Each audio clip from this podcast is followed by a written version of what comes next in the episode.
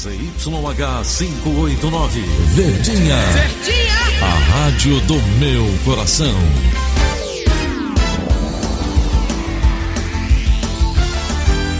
Rádio Notícias. Verdes Mares. 810. Atenção, emissoras do interior, para o top de 5 segundos.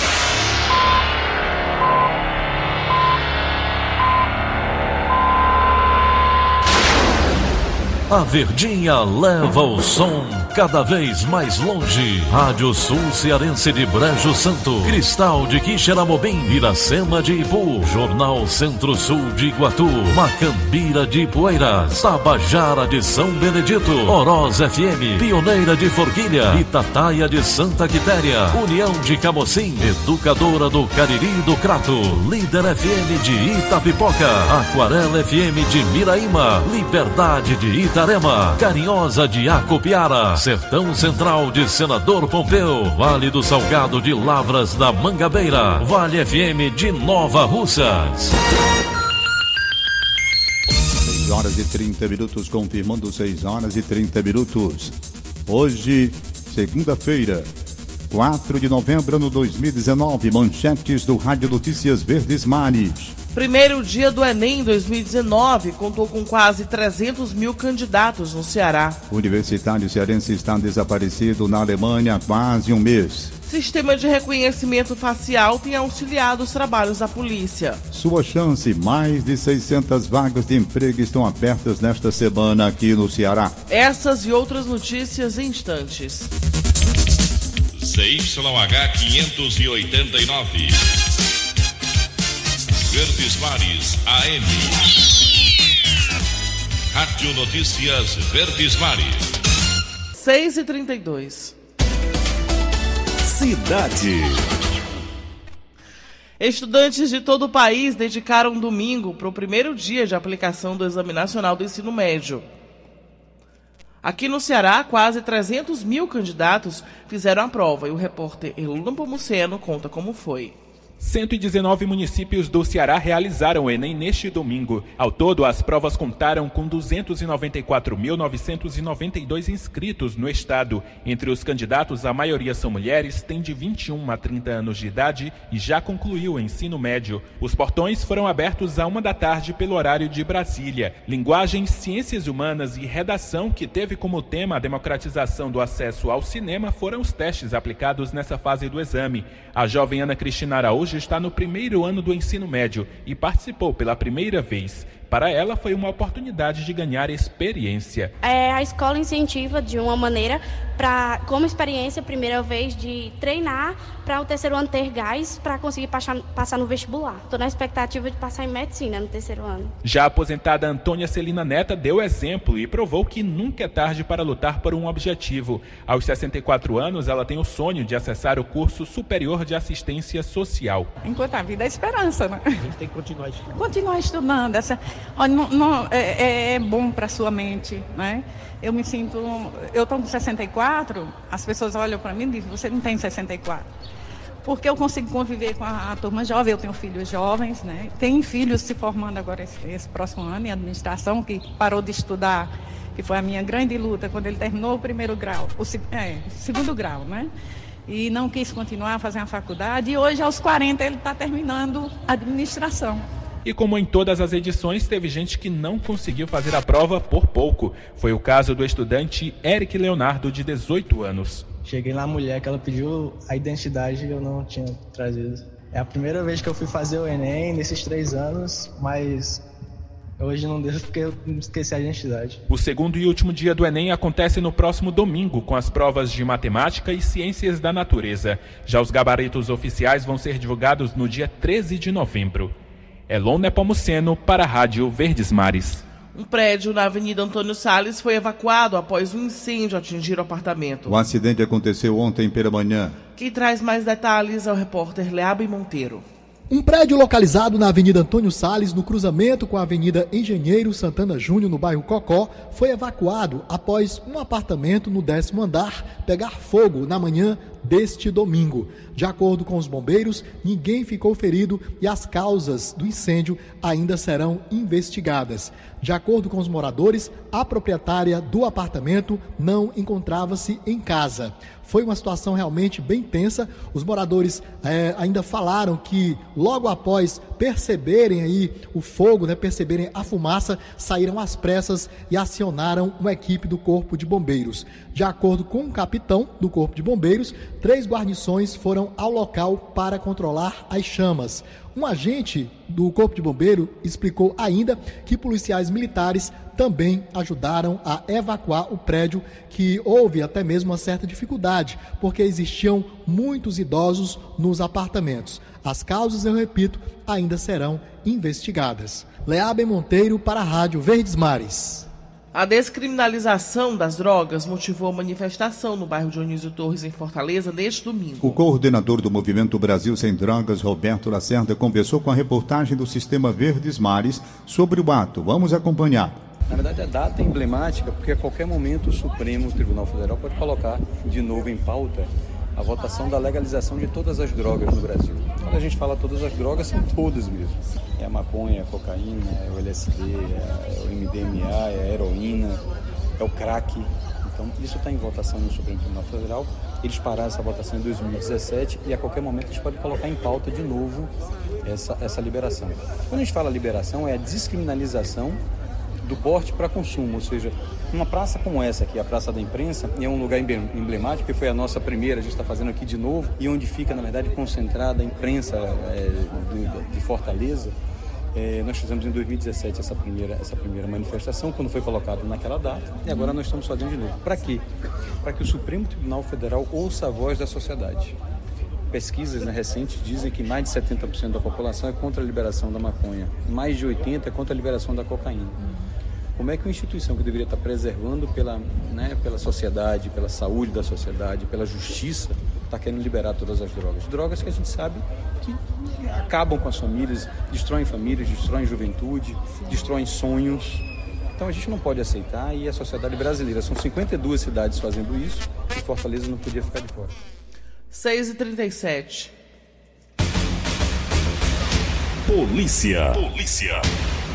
Familiares estão em busca de informações sobre o paradeiro do cearense Wesley Franklin Alencar Oliveira, de 27 anos. Ele está desaparecido desde o dia 11 de outubro em Berlim, na Alemanha. O estudante estava no exterior há quatro anos para cursar Química. A irmã do universitário Gisele Oliveira conversou com o Sistema Verdes Mares.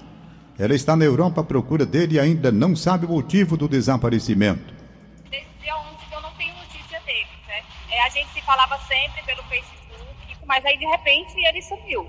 Não deu mais notícia, tentei falar com ele no Facebook e ele não falou mais. E ninguém sabe dele. Ninguém. Gisele chegou a registrar um boletim de ocorrências na delegacia local. Os documentos do estudante foram encontrados e estão com a polícia de Berlim, mas as políticas de desaparecidos dificultam novas informações. Eles não dão informação porque eles acreditam que possa ser que a pessoa não queira dar notícia. Então, ela, elas aqui, se, se, por exemplo, eu sou de maior de idade não quero dar notícia para ninguém, eu tenho esse direito. Um tenente do Amazonas foi ferido em tentativa de assalto na Praia do Futuro. A ação aconteceu no último sábado e até agora três suspeitos já foram presos. Os detalhes estão com Felipe Gurgel.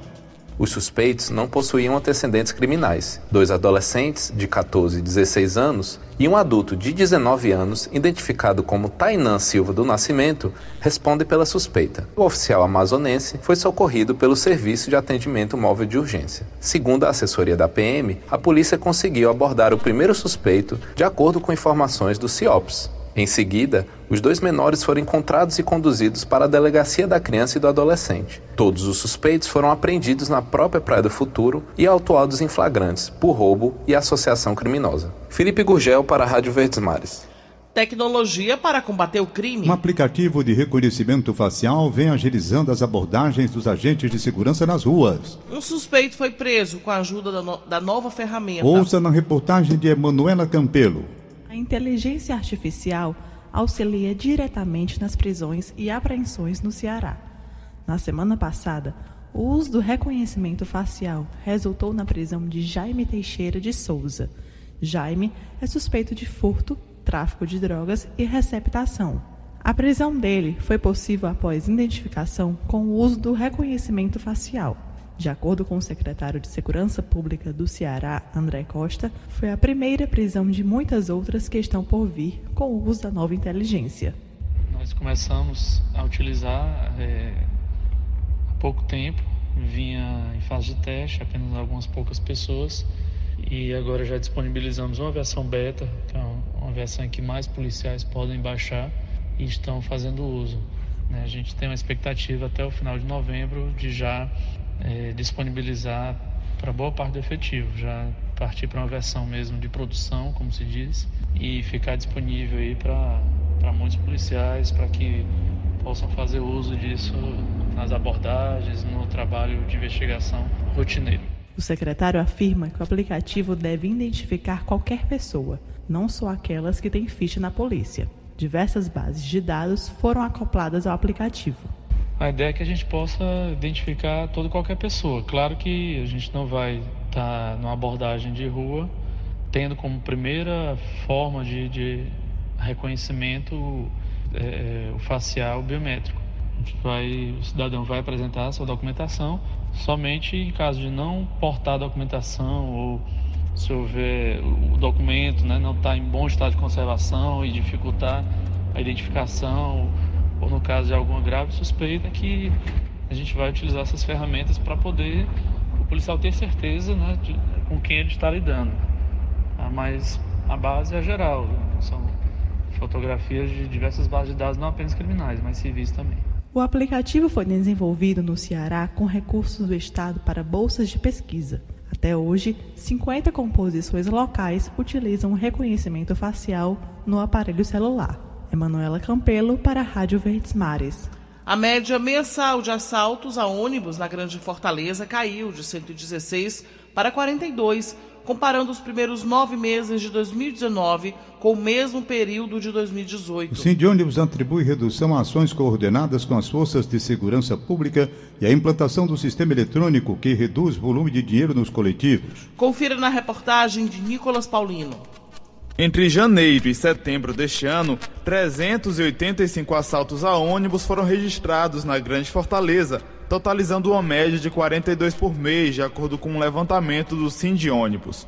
O valor é 63% menor que os 1.046 contabilizados no mesmo período do ano passado, quando a média era de 116 ocorrências mensais. Os assaltos a coletivos são monitorados por meio de uma parceria entre o Cindy Ônibus e a Secretaria da Segurança Pública e Defesa Social. Os dois se reúnem mês a mês para analisar as estatísticas. Tudo para evitar um evento nocivo, como considera o secretário da Segurança Pública, André Costa. É um alto risco, né? Uma pessoa armada dentro de um ônibus, um lugar muito confinado, com muitas pessoas ali presentes. É, no caso de um assalto, um bandido decidir efetuar um disparo, tem um potencial altamente lesivo pela concentração de pessoas dentro desse local.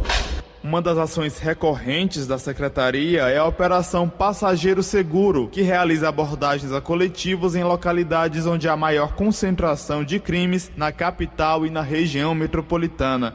Toda a frota de 1.730 veículos também conta com sistema de rastreamento e de monitoramento por câmeras de segurança.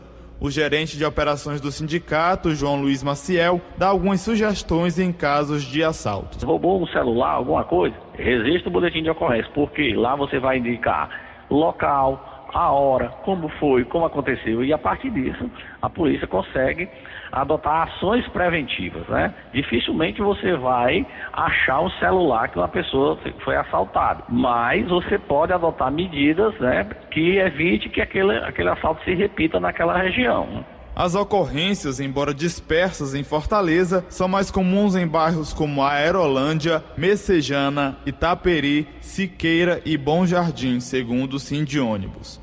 Nicolas Paulino para a Rádio Verdes Mares. 6 horas e 44 minutos, 6 e 44 instantes. Projeto sobre porte de armas divide opinião da bancada cearense em Brasília. Rádio Notícia Verdes Mares. 6 e 45 Economia. Repórter Egílio Serpa, bom dia. Bom dia, Tom Barros, bom dia, ouvintes. Daqui a 30 dias, o governador Camilo Santana inaugurará a segunda ponte de acesso ao Porto do Pecém e também o seu nono berço de atracação, localizado no terminal de múltiplo uso, TEMUT, por onde são exportadas as placas de aço da usina siderúrgica da CSP e todos os contêineres que levam e trazem as cargas importadas e exportadas pelo Ceará. Nessa nova ampliação, a terceira do Porto do Pecém, o governo do Ceará investiu 500 milhões de reais exclusivamente de recursos próprios, como me disse o secretário de Desenvolvimento Econômico, engenheiro Maia Júnior. Ele também lembrou que quando o então governador Tasso Gereissati decidiu construir o Porto do Pecém, muitos disseram, muitos disseram a ele, inclusive grandes empresários, que isso seria uma loucura. Pois bem, segundo Maia Júnior, essa loucura dividiu a história do Ceará em dois capítulos, antes e depois do Porto do Pecém, que fechará este ano com movimentação de 18 milhões de toneladas de mercadorias, devendo nos próximos cinco anos chegar a 28 milhões de toneladas. E mais uma informação curta. A, Secretaria de Desenvolvimento Econômico de São Paulo a secretária de Desenvolvimento Econômico de São Paulo, Ellen Patrícia da Silva, virá ao Ceará ainda neste mês para conhecer a rede de escolas de ensino médio profissionalizantes, criada em 2008 pelo governo cearense e que hoje já conta com 122 unidades. São Paulo ainda não tem esse tipo de escola. Egídio Serpa para o Rádio Notícias Verdes Mares. Um relatório internacional avaliou o aeroporto de Fortaleza como um bom centro de conexões. O repórter Hugo Renan do Nascimento tem os detalhes. Segundo o estudo, foram avaliados 31 terminais de oito países da América Latina. No Brasil, além de Fortaleza, os aeroportos de Guarulhos e Congonhas em São Paulo, Galeão no Rio de Janeiro, Campinas, Belo Horizonte e Brasília foram analisados. No quesito infraestrutura, o aeroporto da capital cearense ficou em terceiro lugar, atrás apenas do Rio e de Campinas.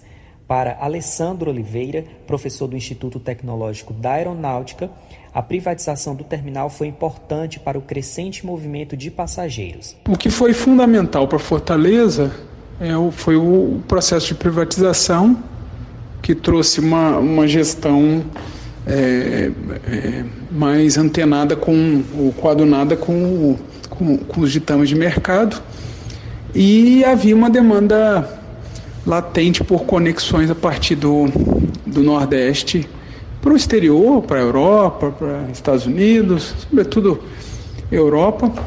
E o Brasil, o, no, o Nordeste tem esse potencial, né? A, a Latam sinalizou que queria fazer isso há algum tempo. Essa sinalização é, atraiu interesses dos, da, de investidores, de companhias aéreas, porque é a principal empresa do Brasil, e acabou que sendo a Gol que é, correu na frente e conseguiu instaurar o seu, o seu, o seu hub com a, com a parceria. Né? Além disso, as companhias aéreas aumentaram a concorrência e expandiram as operações tanto domésticas quanto internacionais. Em um ano de operação do hub, o aeroporto teve acréscimo de um milhão de passageiros. A expectativa é que em uma década o terminal movimente 16 milhões de pessoas anualmente. Confira a matéria completa no site do Diário do Nordeste.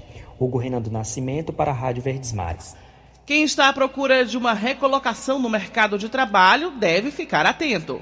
O CineDT oferta nesta semana 610 oportunidades em todo o estado. A maioria das vagas, 223 delas, está concentrada na capital. Confira mais detalhes no quadro Sua Chance com Carolina Mesquita.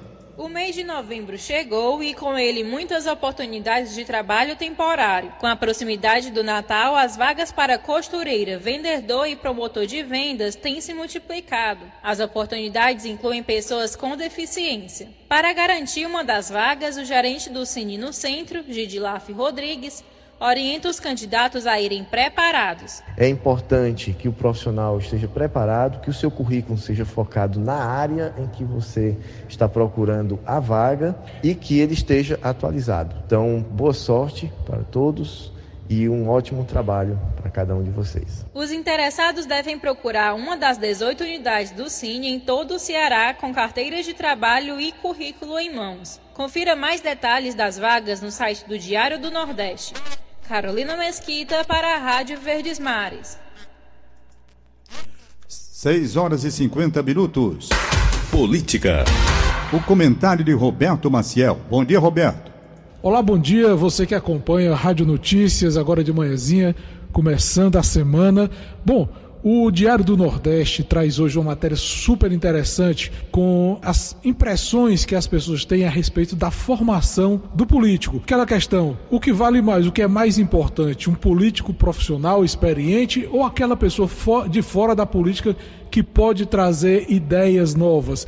E essa é uma abordagem que a gente traz hoje no Diário do Nordeste, na editoria de política, uma matéria bem ampla sobre isso aí. Aí você aproveita e faz também as suas próprias considerações. O que é que você acha? É melhor um ou outro perfil de parlamentar, de político, a gente lembrando que ano que vem já é ano de eleições. A gente tem também a movimentação política é, em torno de questões nos parlamentos. A Câmara Federal tem essa semana, por exemplo, deve abrir essa semana, tratando da mudança, da criação, na verdade, do programa Médicos pelo Brasil. Esse programa deve substituir o Mais Médicos e é uma questão bastante delicada para ser tratada pelas casas parlamentares.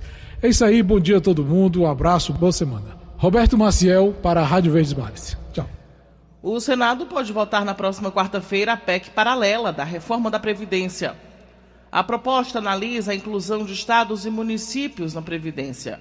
A senadora Simone Tebet, do MDB de Mato Grosso, não descarta uma votação em dois turnos. A PEC paralela, nós sabemos, é a PEC que trata da inclusão de estados e municípios na reforma da Previdência, mas junto com ela vieram outras medidas. O senador Tasso foi obrigado a se pronunciar sobre essas emendas. E agora nós vamos ter uma ampla discussão dia 6 com a última votação já na CCJ, para que depois ela possa ser encaminhada no plenário. Aí no plenário você vai ter calendário especial, ou seja, nós vamos encurtar prazos ou não. Aí é uma decisão do presidente da casa com os líderes. O projeto de lei das armas ainda divide opiniões no Congresso Nacional. Na bancada cearense, o clima é de indefinição sobre apoiar ou não o projeto. Confira com Neiliane Macedo.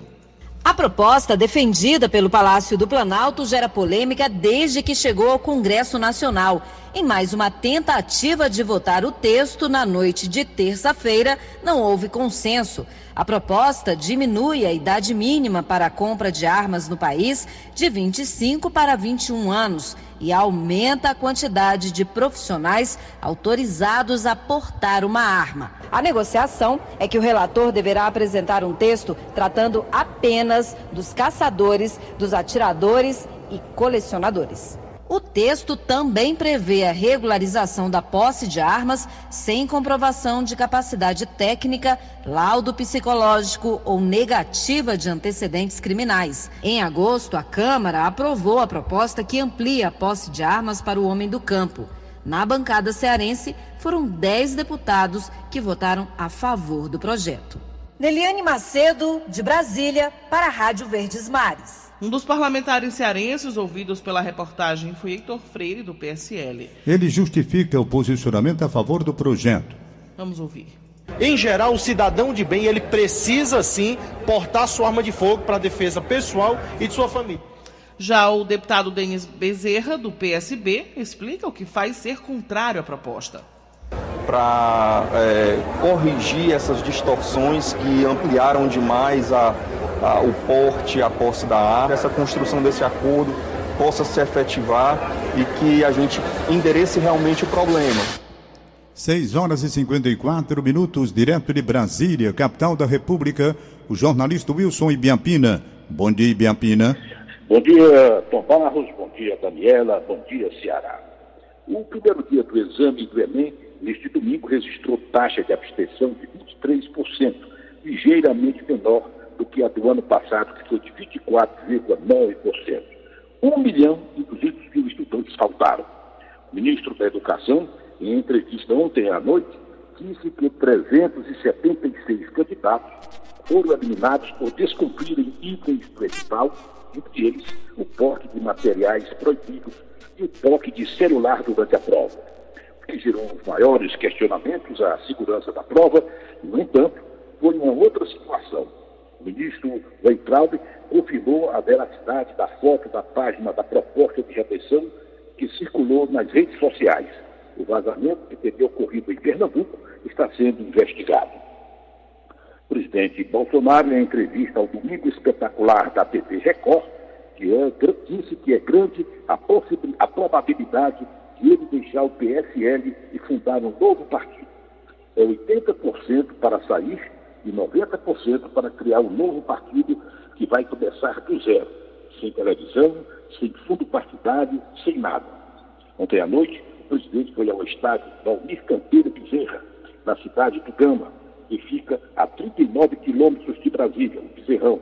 Ele foi ver a Itália perder de 2 a 1 para a seleção do Paraguai, jogo válido pelo Campeonato Mundial Sub-17 de Futebol. O presidente Bolsonaro, em meio à crise envolvendo o partido dele, procura surfar na onda positiva que se forma na economia com a queda de juros, redução ainda tímida na taxa de desemprego e uma agenda de pacotes para estimular a atividade econômica. Hoje o governo costura os últimos acordos para a apresentação amanhã do pacote econômico. O presidente Bolsonaro levantou a possibilidade de ir pessoalmente ao Congresso levar as propostas. Ele não descartou o convite ao presidente do Supremo Ministro Dias Toffoli para que ele acompanhe amanhã o Congresso. É, Bolsonaro diz que a ideia é mostrar que os três poderes estão juntos, unidos em favor do Brasil. Hoje o presidente vai passar o dia despachando com seus ministros. No final do dia, por volta das 5 da tarde, o presidente vai participar de uma homenagem aos servidores da presidência da República pela passagem do Dia do Servidor. Bolsonaro pode ir ao Nordeste ainda esta semana para ver de perto as praias atingidas pelo óleo.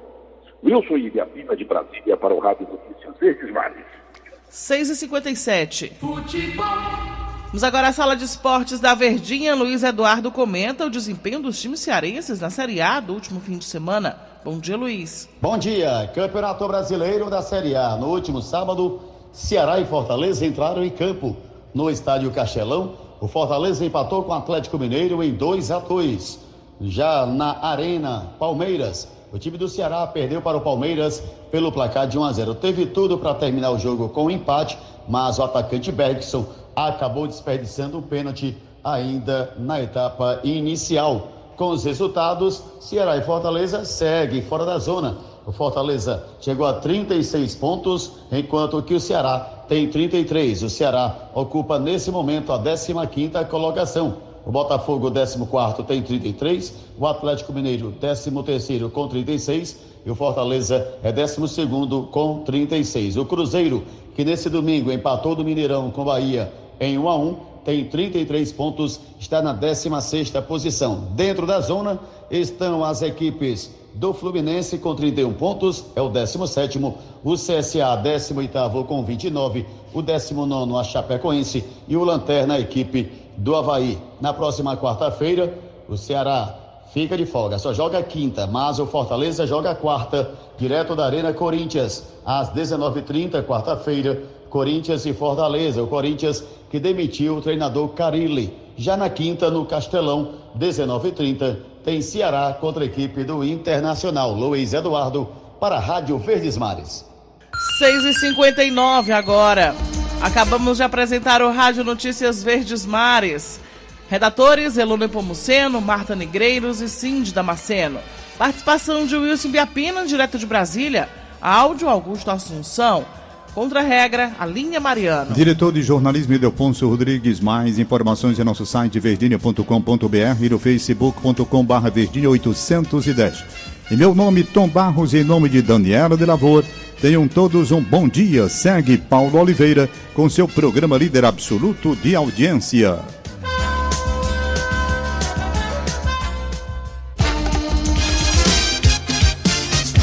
Segunda sábado, seis e meia da manhã.